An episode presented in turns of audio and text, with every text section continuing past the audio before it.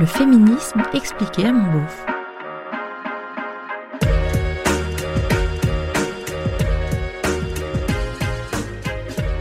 Comment ça Tu ne veux pas d'enfant?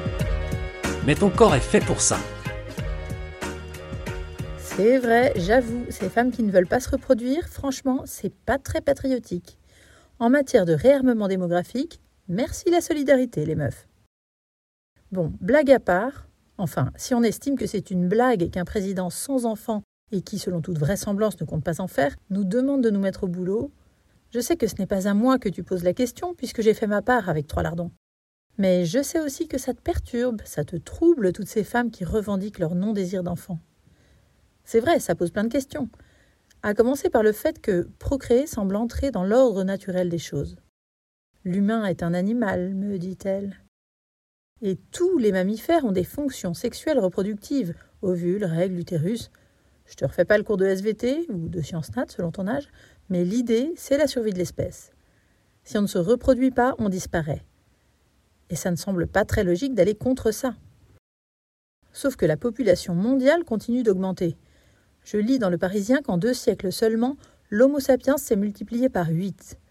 Vertigineux pour une espèce qui a 300 000 ans. Donc pas d'inquiétude. La tendance à moins vouloir d'enfants, si elle prend un peu d'ampleur dans les pays les plus développés, c'est peanuts au niveau mondial. Et d'ailleurs, si on va dans ton sens naturaliste, dis-toi que, justement, la nature fait bien les choses. C'est peut-être le grand architecte qui nous a pondu une régulation naturelle avec cette histoire de meufs qui ne veulent pas d'enfants. 10 milliards d'âmes, ça faisait lourd à gérer. À mon sens, le flip de la baisse de la natalité en Occident est peut-être un brin raciste. On a peur de disparaître au profit des populations indiennes ou africaines, on a peur du grand remplacement, on a peur que notre si merveilleuse civilisation quitte la piste en faveur de gens beaucoup moins évolués que nous. Et quand bien même ce serait le cas, est-ce qu'on ne peut pas essayer d'avoir une vision globale et d'ouvrir les frontières? Est-ce qu'on ne peut pas faire confiance à la théorie de l'évolution Confiance aux gens de demain? Bon, je m'éloigne du sujet là. Pourquoi les femmes sont plus nombreuses à ne pas vouloir d'enfants? Je sais pas si tu as remarqué, mais on parle pas des hommes.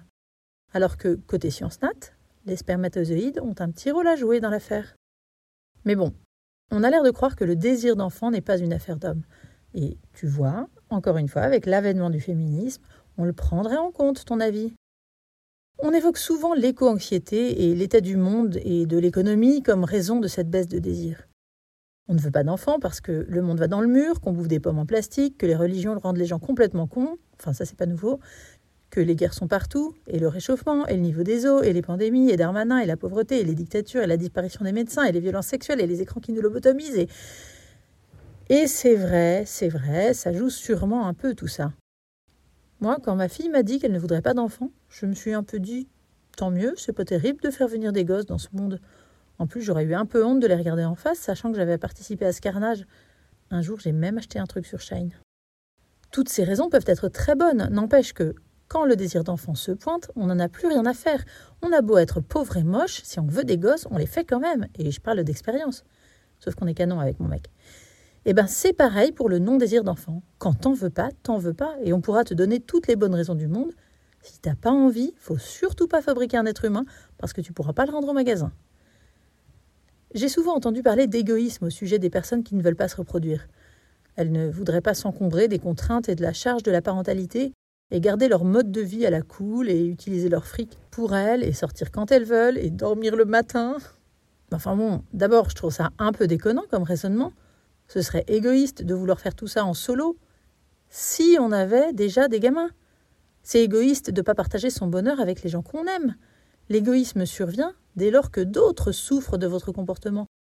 Mais si on n'en a pas, ça n'a rien d'égoïste, c'est quoi le bail? On va quand même pas fabriquer quelqu'un qui n'existe pas, exprès pour prouver qu'on est cap de filer tout son temps et son fric à quelqu'un qui n'a rien demandé. Et puis franchement, c'est parfois plus égoïste de faire naître des enfants dans des conditions pourries juste parce que le désir d'enfant est trop puissant, trop animal, trop naturel. Est-ce qu'on les fait pour eux-mêmes ou pour nous? Pour l'image, pour les allocs, parce que tout le monde en fait, pour perpétuer un nom, pour sauver son couple? Plein de gens font des gosses pour les mauvaises raisons. Plein de gens en veulent et n'en ont pas, plein de gens en ont mais n'en veulent pas. Alors si on pouvait juste foutre la paix sans les juger à celles qui sont raccord avec elles-mêmes, qui n'en veulent pas et n'en ont pas, ce serait déjà pas mal, non? C'était le féminisme expliqué à mon beauf, un podcast d'Aline Baudré-Scherer. Si vous aussi vous vous questionnez sur le féminisme, si vous voulez savoir pourquoi les féministes ont du poil aux pattes ou portent un clito en pendentif, pourquoi elles plombent l'ambiance en soirée et ce qu'est la théorie du genre, si vous trouvez qu'elles en font trop et si vous avez envie de comprendre, posez-moi vos questions sur Instagram ou Facebook Féminisme à mon beauf. Ah oui, et si vous pouvez ajouter des étoiles et des commentaires hyper sympas sur vos applis de podcast, ce serait vraiment hyper cool de votre part. À bientôt!